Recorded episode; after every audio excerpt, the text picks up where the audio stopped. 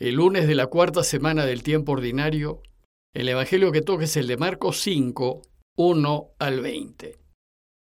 En aquel tiempo Jesús y sus discípulos llegaron a la orilla del lago en la región de los Gerasenos.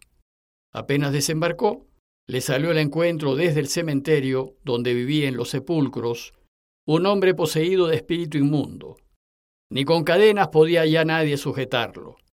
Muchas veces lo habían sujetado con cepos y cadenas, pero él rompía las cadenas y destrozaba los cepos, y nadie tenía fuerza para domarlo.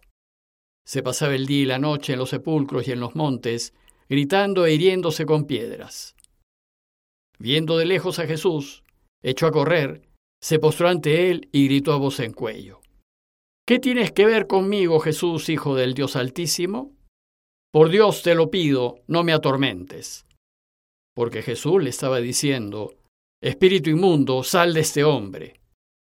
Jesús le preguntó, ¿Cómo te llamas? Él respondió, Me llamo Legión porque somos muchos. Y le rogaba con insistencia que no lo expulsara de aquella comarca. Había cerca una gran piara de cerdos osando en las faldas del monte. Los espíritus le rogaron, Déjanos ir y meternos en los cerdos. Él se lo permitió. Los espíritus inmundos salieron del hombre y se metieron en los cerdos, y la piara, unos dos mil, se abalanzó acantilado abajo al lago y se ahogó en el lago. Los porjerizos echaron a correr y dieron la noticia en el pueblo y en los cortijos. Y la gente fue a ver qué había pasado.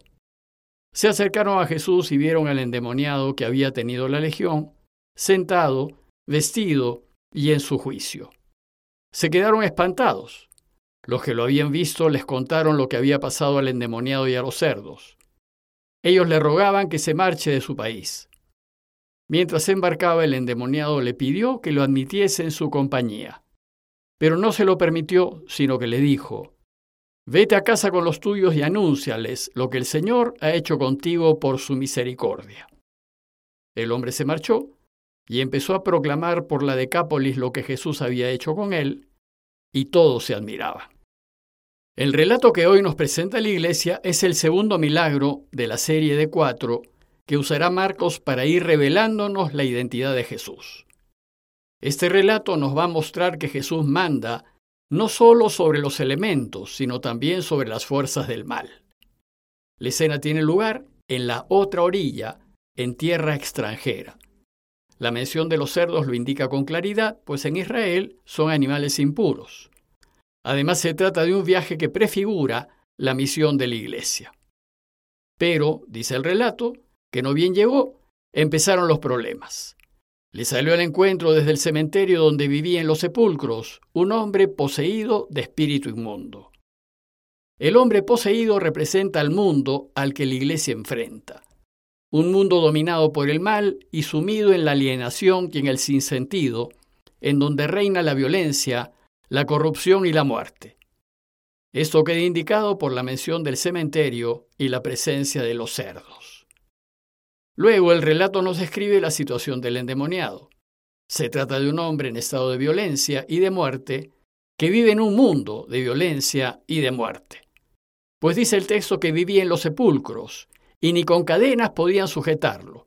Muchas veces lo habían sujetado con cepos y cadenas, pero él rompía las cadenas y destrozaba los cepos, y nadie tenía fuerza para domarlo. Se pasaba el día y la noche en los sepulcros y en los montes gritando e hiriéndose con piedras. Esta descripción es un resumen resignado de la situación caótica y de desorientación en la que se encuentra el hombre y el mundo. El andar entre los sepulcros y por los montes indica la zona de confort en el que se mueve el enemigo, pues los sepulcros son lugares de muerte, de desenfreno y de perdición, y las montañas indican desolación, soledad y peligro. Por su parte, las argollas y cadenas describen la esclavitud a la que nos someten los valores del mundo, de los que la humanidad busca liberarse, pero nada puede hacer. Y dando gritos e hiriéndose con piedras, indica un mundo que se destruye a sí mismo con su violencia. Pues la ideología del mundo es de violencia, y sostiene que solo con violencia se gana. Por eso el endemoniado se libera, pero solo para hacerse más daño. Dice el texto que viendo de lejos a Jesús, echó a correr, se postró ante él y gritó a voz en cuello. ¿Qué tiene que ver conmigo, Jesús, Hijo del Dios Altísimo? Por Dios te lo pido, no me atormentes. Porque Jesús le estaba diciendo, Espíritu inmundo, sal de ese hombre. La sola cercanía de Jesús pone nervioso a quien se rige por los valores del mundo. Sin embargo, sí una extraña y contradictoria reacción de parte del endemoniado, pues primero vino corriendo y se postró ante él. Y si bien el postrarse es un gesto de reconocimiento de la divinidad de Jesús, a la vez hay aversión y rechazo. Pues sigue una escena violenta de chillidos desaforados por parte del endemoniado, que gritó a voz en cuello, ¿Qué tienes que ver conmigo, Jesús, Hijo de Dios Altísimo? Y así, gritando, nos revela la identidad de Jesús. Él es el Hijo del Dios Altísimo. Y entonces, reconociendo la superioridad de Jesús, le suplica no atormentarlo, y le dice, Te conjuro por Dios que no me atormentes, pues tal vez piensa que Jesús busca someterlo a una nueva esclavitud. La contradictoria reacción refleja la esquizofrenia en la que viven los que son del mundo. Por eso ellos no pueden ser felices. Entonces dice el texto que Jesús le preguntó, ¿Cómo te llamas?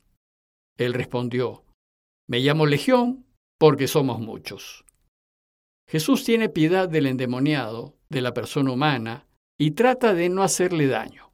Y ante los gritos de No me atormentes, Jesús no lo manda callar, sino se limita a preguntarle con calma, ¿Cómo se llama? El espíritu inmundo le respondió, Legión es mi nombre porque somos muchos.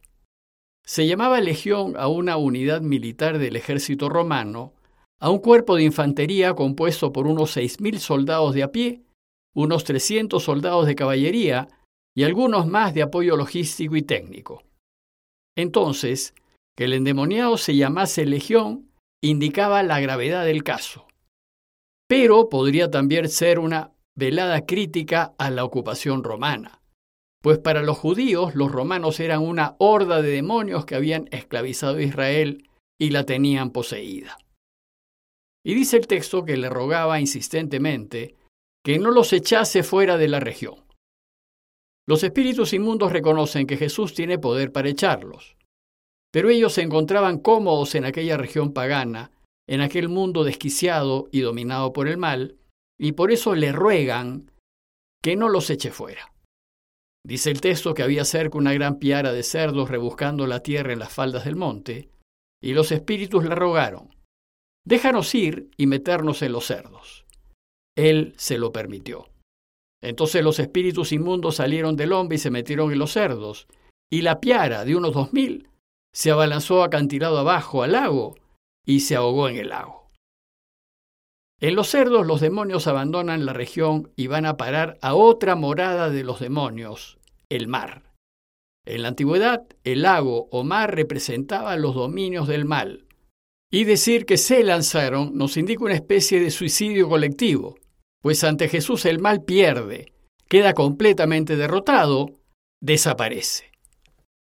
La conclusión del relato es dramática, pues dice el texto que los porquerizos se echaron a correr y dieron la noticia en el pueblo y en los cortijos. Y la gente fue a ver qué había pasado. Se acercaron a Jesús y vieron al endemoniado que había tenido la legión, sentado, vestido y en su juicio. Se quedaron espantados.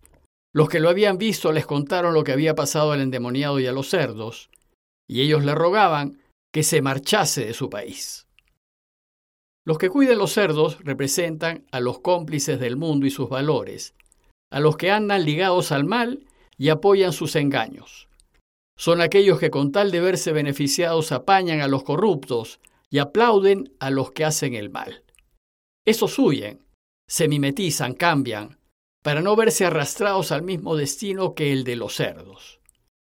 Entonces la gente del pueblo fue a ver qué había sucedido y llegaron donde estaba Jesús. Fueron a ver el desastre económico que les había causado, pues por curar a un solo endemoniado les había hecho perder una piara de dos mil cerdos. Pero los del pueblo, al ver que el endemoniado que había tenido la legión estaba sentado, vestido y en su sano juicio, se llenaron de temor. Así como sucedió con la tempestad, aquí su dominio sobre el mal suscita el temor de los presentes. Pero llenarse de temor no significa llenarse de miedo, más bien refleja el asombro o admiración de la gente ante el extraordinario poder de Jesús. Pero a nosotros más bien nos asombra la reacción de la gente, pues le piden que se vaya. La presencia de Jesús es una amenaza para quienes rigen sus vidas según los valores del mundo. A la gran mayoría le da lo mismo la suerte del endemoniado. Así había sido siempre. Lo que no quieren es que les cambien las cosas. No quieren que los cuestionen, que los saquen de su zona de confort. Prefieren vivir en la oscuridad que iluminar sus vidas con la luz de la buena noticia. A manera de conclusión, los invito a ver la reacción del endemoniado curado. El hombre ya curado debió haber estado feliz, pues finalmente estaba liberado. Finalmente se dio cuenta de la alienación en la que había vivido, y ahora su único deseo era estar con Jesús e iniciar una vida nueva.